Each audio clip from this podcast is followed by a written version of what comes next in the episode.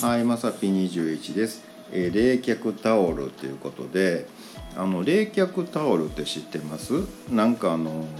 水にねつけて、まあ絞ってからこうなんかこうくるくるこう振ると、まあすごい冷たくね感じるっていうか、まあ温度が下がるっていうねタオルがあるんですけど、まあ僕ね持ってるの忘れてたんですよ。でね、あのまあ僕昔買ったんですけど。なんかあのねそんな言うほど冷たくないやんってね、うん、大したことないな思ってまあ他はそうかなぐらいに思ってたんですけど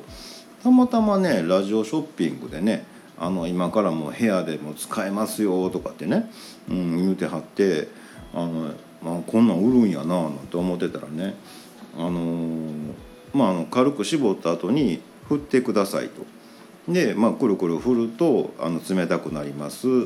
でまたねぬるくなると振ってもらうと、えーまた冷えますってね。えそうなんとか思ってね、うん、でちょっとあのねあったよな思って引っ張り出してね。早速あの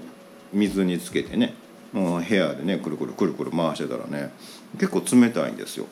うん、あ案外いいやんとか思ってね。あ僕使い方間違うてたわとか思ってね。あの振ることせずにねあの水で絞ってねもうそれで以上やったんでえ大したことないやん失敗したって思ってたんですけどあなかなかいいかななんて思いました。結構ねあの室内で熱中症になる方とかねあの多いじゃないですか。ね案外ね。